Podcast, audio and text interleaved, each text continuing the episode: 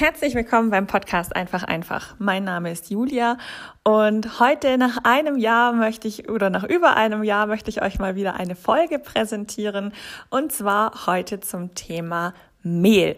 Es geht um die Typenbezeichnungen, die ihr auf dem Mehl findet. Ihr habt bestimmt das klassische Mehl zu Hause, das Weizenmehl Typ 405 oder falls ihr schon mal ähm, anderes Mehl verwendet habt, zum Beispiel das Dinkelmehl 630 oder 1050 oder wer sich schon weiter in das äh, Thema Backen, Brotbacken und so weiter hineingearbeitet hat, hat bestimmt auch schon mal mit Roggenmehl gearbeitet.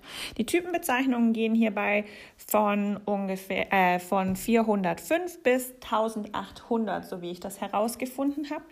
Doch ähm, was bedeuten eigentlich diese Typbezeichnungen? Also je niedriger die Type des Mehl ist, desto feiner ist es ausgemahlen. Das zum einen. Und es bedeutet dann auch, umso glatter ist das Mehl. Da kommen wir später noch drauf, was das bedeutet, dass es glatter oder griffiger ist. Ähm, also eben umso höher die Zahl, umso griffiger ist es dann. Das heißt, die Arten von, oder wir erklären es doch gleich, die Arten von Teigen unterscheiden sich. Die äh, die fein, also die Typen mit niedriger Zahl ergeben Teige, die sehr, sehr fein und sehr, sehr glatt wirken, zum Beispiel für Kuchen oder für Toastbrot oder Semmeln oder solche Dinge. Oder was könnte man denn noch machen? Zum Beispiel ähm, Schmalzgebäck. Genau, also für alles, was man so als typisches äh, ja, dieses, ähm, ja, wo man auch Fast Food gerne damit macht irgendwie. Also genau für solche Sachen. Und dann gibt es eben die höheren, die griffigeren Mehle, die eben auch eine griffigere Textur nachher im, im Brot oder in dem Gebäck eben haben. Das sind dann eben die, die mit den hohen Zahlen 1050, äh, 1800 und so weiter. Und ähm, wie ich schon gesagt habe, es ist eben, umso feiner es gemahlen ist, umso niedriger ist die Zahl. Es bedeutet aber eben auch, dass wenn man ähm, von 100 Gramm zum Beispiel von Typ 405er Weizenmehl, also wenn ich 100 Gramm davon verbrenne, bleiben 405 Milligramm Asche übrig. Also das heißt, es ist auch eine Art, um darzustellen, wie viel, ähm, wie heißt, äh, äh, ähm, wie viel Mineralstoffe enthalten sind. Also zum Beispiel Magnesium oder Zink oder Eisen, das würde ja alles bei einer Verbrennung nicht weggehen, sondern da bleiben. Und umso höher das, ähm, die Zahl ist, umso ähm, ja eben umso mineralstoffhaltiger ist das Ganze. Ähm, also alles, was sonst noch übrig bleibt, ist zum Beispiel ähm, ja, ein bisschen Stärke noch, Vitamine, Eiweiße, Fette und das ist eben alles in diesem Rest übrig. Und umso höher der eben ist, umso mehr ist davon noch enthalten. Das einzige Mehl, was eben keine Bezeichnung hat, ist Vollkornmehl. Egal von welcher Sorte, also sei es Weizen, Roggen oder Dinkelmehl oder jegliches anderes Mehl, ist bei Vollkorn nicht mit einer Bezeichnung versehen. Das würde ja noch ein, also tendenziell noch eine viel höhere Zahl haben, weil der, der, der komplette äh, Spelz, der Keimling, Mehrkör äh, Mehlkörper und die Schale und alles eben mit, ähm, mit vermahlen wird und komplett vermahlen wird. Ähm, aber nachdem dies ja von Ernte zu Ernte schwankt, hat man sich darauf geeinigt zu sagen, nee, ähm, dafür gibt es jetzt keine Bezeichnung, sondern ähm, da schreibt man dann einfach Vollkornmehl drauf. Also äh, genau, weil das ja eben unterschiedlich ist. Nochmal zu dem ähm, Verbrennungsthema. Also das ist natürlich ähm, standardisiert. Also man nimmt 100 Gramm Mehl und es wird bei 900 Grad Celsius verbrannt und es ist eben ja dementsprechend was übrig bleibt und umso feiner man das eben ausmalt, das Korn, umso weniger bleibt davon eben übrig.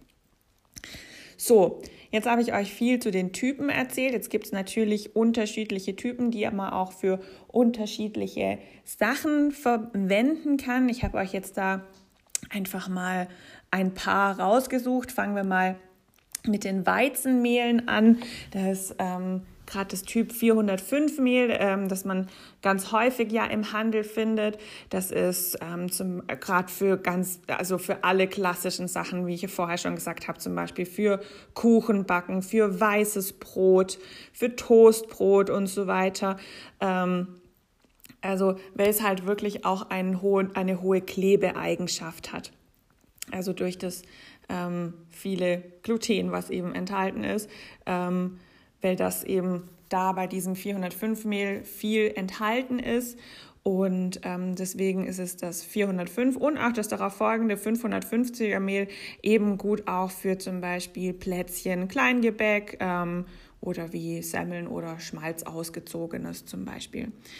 Dann haben wir beim Weizenmehl auch ein 1050er Mehl. Ähm, das nimmt man zum Beispiel für einen Stollen. Also wenn man in Weihnachten einen Christstollen backen möchte, dann ist das klassische Mehl, was man für einen Christstollen verwendet, ein Weizenmehl 1050. Ähm, beim Weizenmehl gibt es natürlich auch ein Vollkornmehl. Ähm, daraus werden dann eben Vollkornbrot gebacken. Bei Roggenmehl fängt das Ganze bei 610 an. Heller geht es in dem Fall nicht.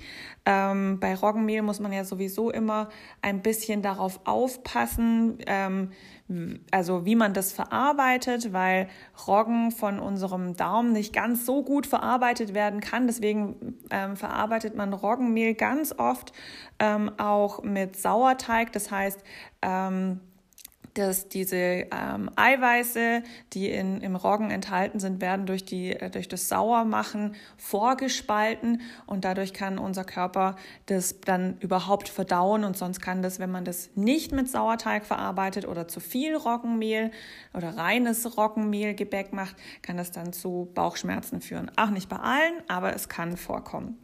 So, jetzt nochmal ähm, Typ 610, das kann man ähm, zum Beispiel für Roggenschmalzgebäck nehmen. Also da würde man dann eben, weil es so fein ausgemahlen ist, zum Beispiel aber auch eine, eine Mischung nehmen.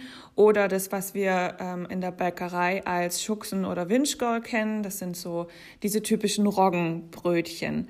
Da gibt es ähm, das höchste, was wir da haben, ist ein 1800er Mehl. Das ist aber gleichzeitig auch das nennt sich äh, Backschrot. 1800er Mehl ist im Prinzip das gleiche wie Vollkornmehl, weil der Ausmalungsgrad ist 100 Prozent und das gilt dann für ähm, für Roggen, Vollkornbrote, Roggenschrotbrote, solche Sachen. Dazwischen haben wir zum Beispiel noch das 997er Mehl, ähm, was man sagt, wenn man anfangen möchte, Roggenbrot zu backen, ist dies ein total gutes Einsteigermehl und ähm, wenn man, äh, also als kleiner Tipp noch dazu, habe ich mal gelesen, habe ich selber noch nicht ausprobiert, aber habe ich oft jetzt gelesen bei meiner ähm, Recherche, wenn man 997er ähm, Roggenmehl statt Weizenmehl verwendet, dann hält die Schnitzelpanade besser. Also könnt ihr vielleicht auch noch ähm, für, für euch verwenden. Also oder als Idee nochmal mitnehmen.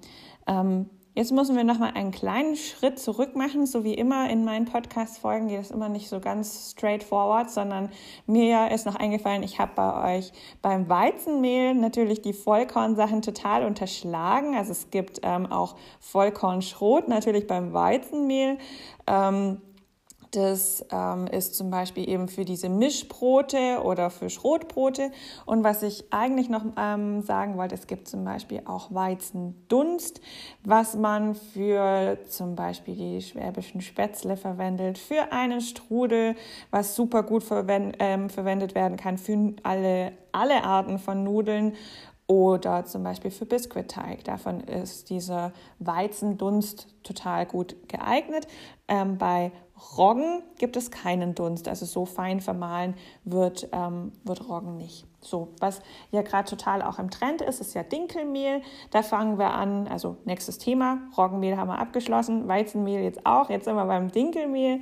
Ähm, beim Dinkelmehl fangen wir bei 630er an. Das ist das hellste Mehl, was man bei Dinkelmehl bekommen kann.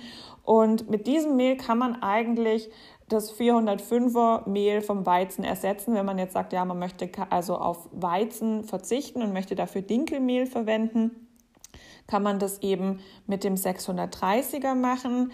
Ähm, da gibt es ein 1050er Mehl. Ähm, das ist für äh, allgemein den Einstieg ins Brotbacken sehr gut, weil das also fast immer ein super gutes Ergebnis gibt, wenn man daraus ein, ein Brot backt. Das ist trotzdem noch ein helles Brot, durch aber die höhere Griffigkeit funktioniert es super daraus, jegliche Art von ähm, also von, von Leiben an Brot zu formen, sei es man macht irgendwelche Körner, also äh, Körnerbrote oder aber auch traditionelle, ähm, ganz einfache Bauernbrote zum Beispiel. Das funktioniert alles mit dem Dinkelmehl 1050 total gut. Hier gibt es dann ähm, zum Beispiel auch Dinkeldunst. Auch damit kann man den Weizendunst zum Teil ersetzen, also gerade für, für Strudel. Ähm, oder für auch Dinkelspätzle oder Dinkelnudeln. Das funktioniert alles total gut, auch mit dem Dinkeldunst. Ich persönlich backe total gern mit Dinkelmehl.